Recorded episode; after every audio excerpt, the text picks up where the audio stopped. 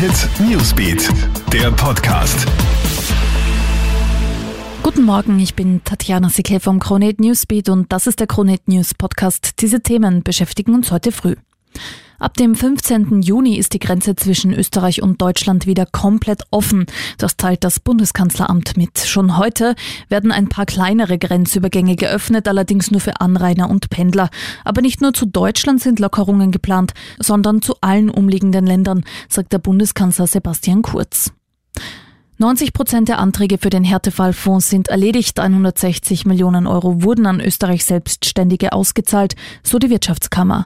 Im Schnitt sind pro Antrag rund 1000 Euro ausgezahlt worden. Das betrifft den ersten Corona-Monat vom Beginn der Ausgangsbeschränkungen ab dem 16.03. Ab Samstag können Anträge für den Folgemonat gestellt werden. Und Schockmeldung aus Liezen in der Steiermark. Da ist ein Streit zwischen zwei 15-Jährigen so derartig eskaliert, dass einer von ihnen ein Messer gezückt und seinen gleichaltrigen Kontrahenten lebensgefährlich verletzt hat. Und das auf offener Straße.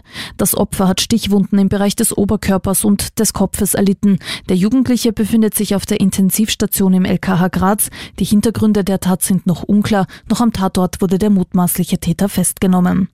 Das war's auch schon wieder. Up to date bist du immer im Kronehit Newsbeat und auf kronehit.at. Kronehit Newsbeat, der Podcast.